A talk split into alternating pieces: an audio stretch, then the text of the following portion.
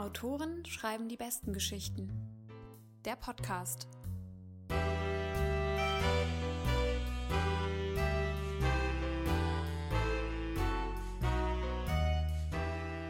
Hallo und willkommen zu Autoren schreiben die besten Geschichten.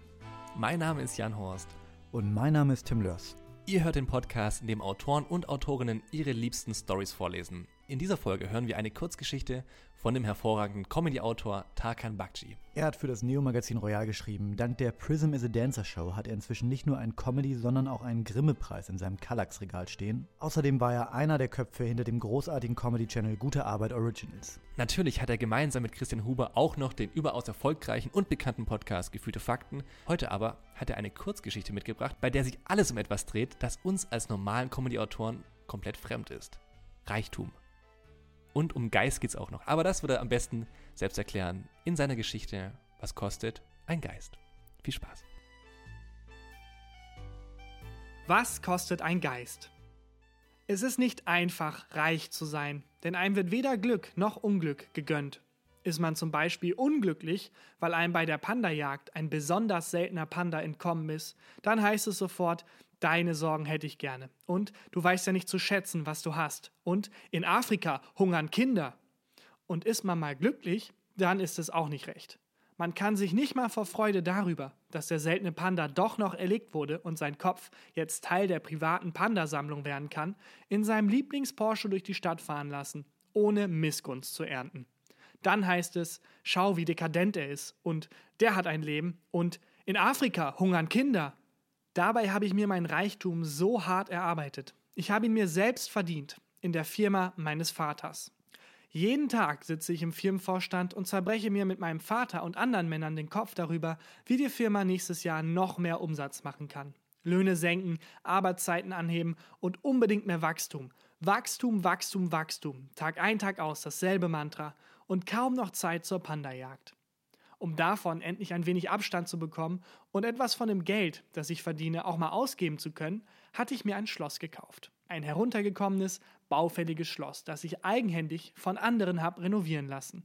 Es war ziemlich harte Arbeit, andere am Schloss hart arbeiten zu lassen, aber es war auch erfüllend. Ein Hobby, ein Ausgleich, eine Zuflucht. Und nach drei Monaten Renovierungsarbeiten war diese Zuflucht endlich fertig.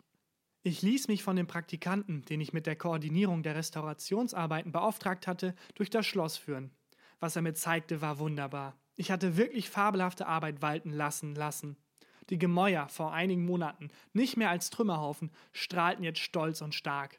Die zahlreichen Säle waren prächtig geschmückt, mit großen Kronleuchtern, die von der Decke hingen, Fellen, die den nackten Wänden Anmut gaben, und langen Holztafeln, die lang und holzig waren. Das Schloss war genauso, wie man sich ein altes Schloss vorstellt. Geheimnisvoll, herrschaftlich und groß, sehr groß. Es gab so viele Räume, so viele Etagen, so viele kalte Mauern und Gänge, die sich scheinbar endlos tief ins Schloss gruben. Und auf meine Anweisung hin gab es auch kein elektrisches Licht. Die Gänge waren dementsprechend nicht nur kühl, sondern auch dunkel, lediglich von ein paar Kerzen ausgeleuchtet, die hoffnungslos überfordert waren. Aber das machte das Schloss nur noch geheimnisvoller, nur noch prächtiger. Ich war zufrieden. Man war meinem Wunsch nach einem authentischen Schloss fast komplett nachgekommen, aber eben nur fast. Natürlich hatte der Praktikant etwas unfassbar Wichtiges vergessen. Ich gab ihm eine Chance, seinen Fehler selbst zu erkennen. Ich wollte ein klassisches Schloss, wie aus dem Märchen, sagte ich. Meinst du nicht, dafür fehlt dem Schloss noch etwas? Der Praktikant checkte nervös seine Unterlagen. Ich wüsste nicht, ich wüsste nicht was, sagte er. Es gibt drei Rittersäle, eine Tafelrunde, eine Menge privater Gemächer, eines davon ganz oben in einem Turm für die Prinzessin. Wir haben eine Burgküche, einen Thronsaal, eine Waffen und sogar eine Folterkammer eingebaut. Wollen Sie, wollen Sie die Folterkammer sehen? fragte er. Ich wollte die Folterkammer nicht sehen. Das ist ja alles schön und gut, sagte ich. Aber was fehlt diesem Schloss noch? Was hat jedes Schloss, das hier fehlt? Der Praktikant war ratlos. Ich sah ihn enttäuscht an und stieß die Antwort schließlich selbst hervor. Na, ein Geist, sagte ich entsetzt. Jedes Schloss hat ein Schlossgespenst. Wo ist mein Schlossgespenst? Der Praktikant wurde hibbelig. Äh, wir, wir, haben, wir, werden uns, wir, haben uns, wir werden uns da sofort drum kümmern. Wir können, ich werde morgen ein Schlossgespenst haben. Ich tätschelte ihn zufrieden. Dann zog ich ab, um mir den Thronsaal anzuschauen. Auf dem Weg verlief ich mich mehrmals. Der nächste Tag verlief enttäuschend. Ich hatte dem Praktikanten aufgetragen, einen Geist zu besorgen. Er hatte mir versichert, er würde einen Geist auftreiben, und dann hat er mir nur eine Reihe von Schauspielern präsentiert, die einen Geist spielen wollten. Manche waren wirklich gut, viele hatten eine lange Vita dabei, wo sie bereits gespukt hatten. Einer war Altenpfleger, der sich seit Jahren heimlich als Geist verkleidete, um die Alten im Heim zu erschrecken. Das sei die Rache der Pfleger für das rüpelhafte Verhalten der Rentner und für die Tatsache, dass sie ihre Windeln wechseln mussten. Aber das war ja wohl eindeutig nicht das, was ich wollte. Ich wollte einen echten Geist, keinen Schauspieler. Der Praktikant versprach, seinen Fehler wieder gut zu machen. Doch er hielt wieder nicht Wort. Noch am selben Abend ließ ein selbsternanntes Medium einfliegen. Er kann Kontakt zum Jenseits aufnehmen, hieß es. Ich machte eine Seance mit, aber es brachte wirklich nicht was. Ich wollte nicht mit einem Toten kommunizieren. Ich wollte einen Toten kaufen.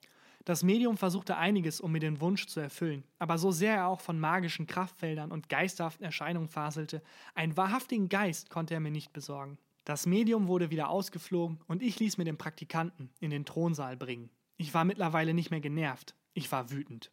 Der Thron thronte auf einer Erhöhung von einigen Stufen und ich thronte auf dem thronenden Thron. Der Praktikant trat verunsichert ein. Sie wollten mich sprechen? fragte er. Ich schaute auf ihn herab und fragte provozierend: Nuschel ich eigentlich? Der Praktikant verstand mich nicht ganz. Ich hatte den Satz aus Versehen genuschelt. Nuschel ich? fragte ich erneut, diesmal klarer. Nein, stotterte der Praktikant. Warum? brüllte ich. Ist es dann so schwer zu verstehen, was ich will? Der Praktikant schluckte wieder nur sprachlos. Ich fuhr wütend fort. Ich will einen Geist, einen echten Geist, wiederholte ich. Für dieses Schloss. Der Praktikant sah mich verunsichert an. Aber, sagte er, aber es gibt keine echten Geister. Ich winkte ihn an mich heran. Er kletterte unsicher die Stufen zu mir hoch. Es gibt keine echten Geister? fragte ich ihn. Er nickte. Na dann think outside the box, schrie ich. Wenn es keine echten Geister gibt, dann musst du halt einen echten Geist erschaffen. Er glotzte mich mit großen Augen an. Heißt das, stammelte er, heißt das, Sie wollen, dass ich jemanden im Schloss umbringe, in der Hoffnung, dass er zum Geist wird? Eine fantastische Idee. Anscheinend war der Junge doch kein hoffnungsloser Fall.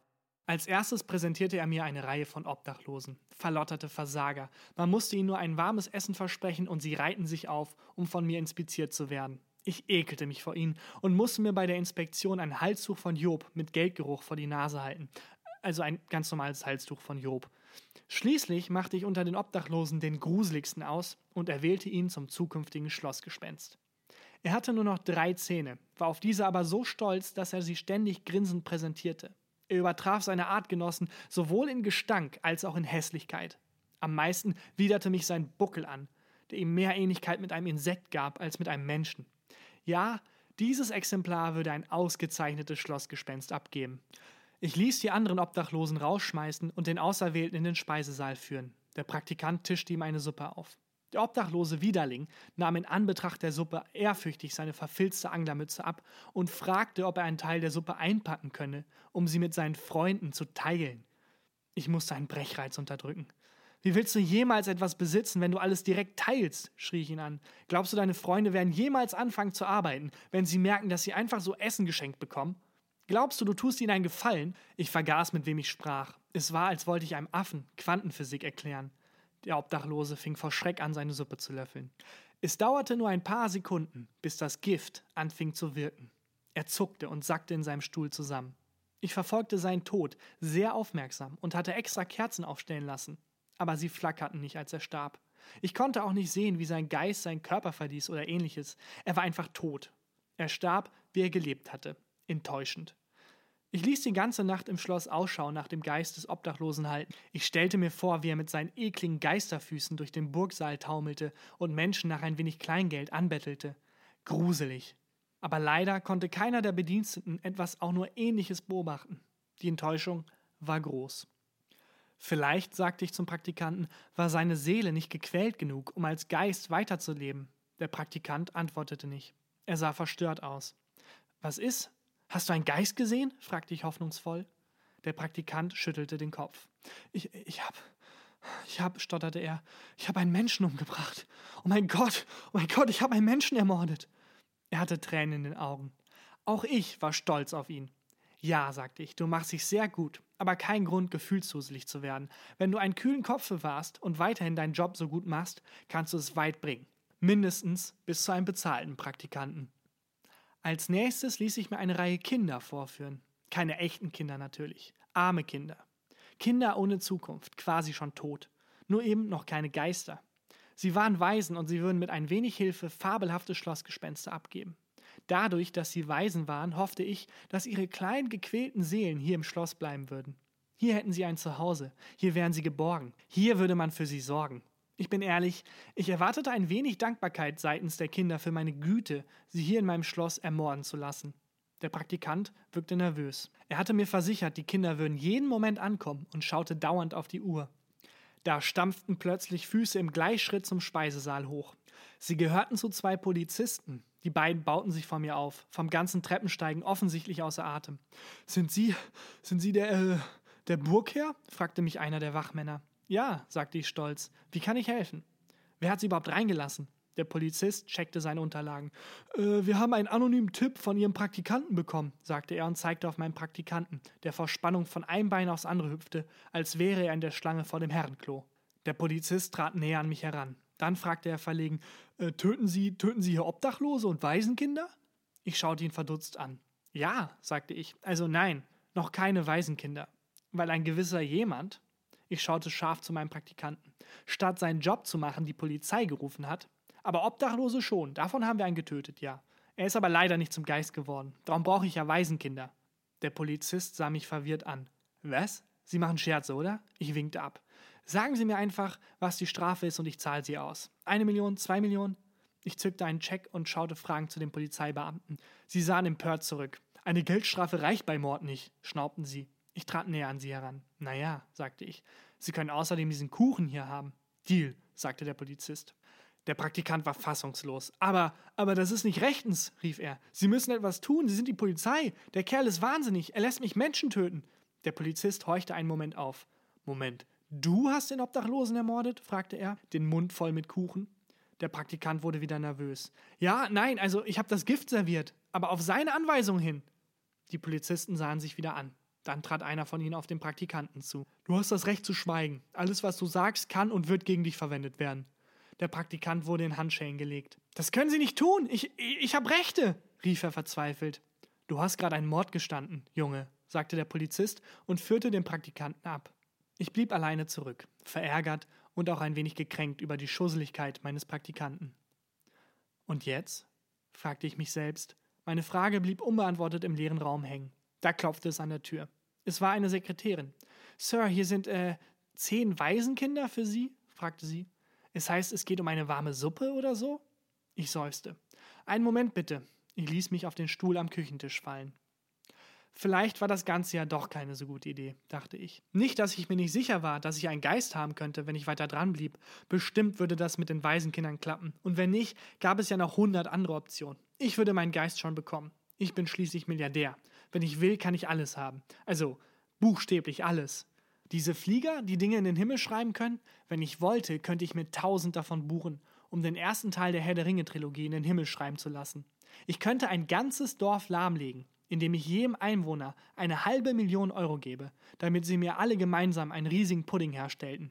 Das ganze Dorf müsste zusammenkommen und alle stehen und liegen lassen, um meinen Pudding herzustellen. Sie würden es tun. Fürs Geld. Und für mich wäre es nicht mal teuer. Die Menschen begreifen das oft nicht. Sie können sich nicht vorstellen, wie viel mehr eine Milliarde zu einer Million ist. Eine Million Sekunden sind ungefähr elf Tage. Eine Milliarde Sekunden sind 32 Jahre. Das Geld wäre da. Und ich hätte es sogar in ein paar Monaten wieder drin. Das Geld wäre für alles mehr als da. Auch für einen Geist. Aber darum ging es nicht. Es war falsch, einen Geist haben zu wollen, nur weil ich einen Geist haben konnte.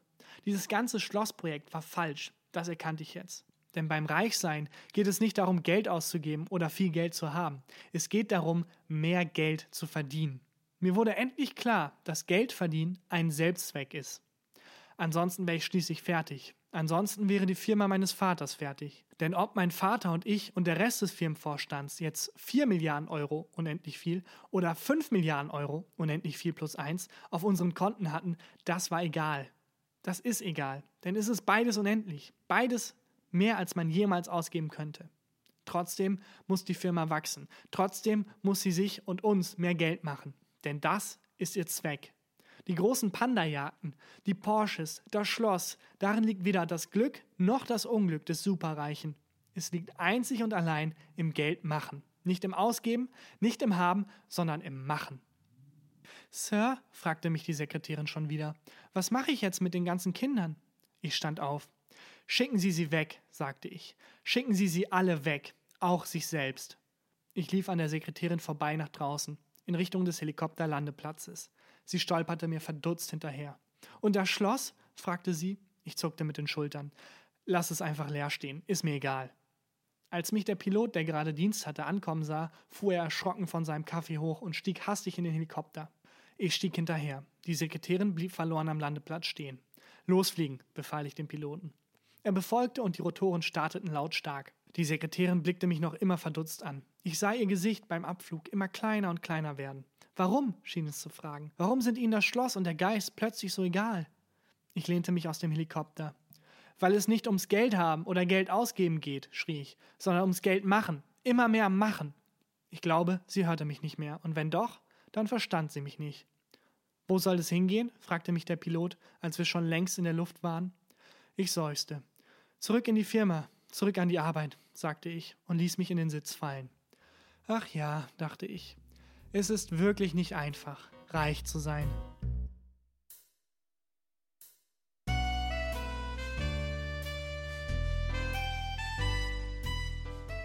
Das war Autoren schreiben die besten Geschichten.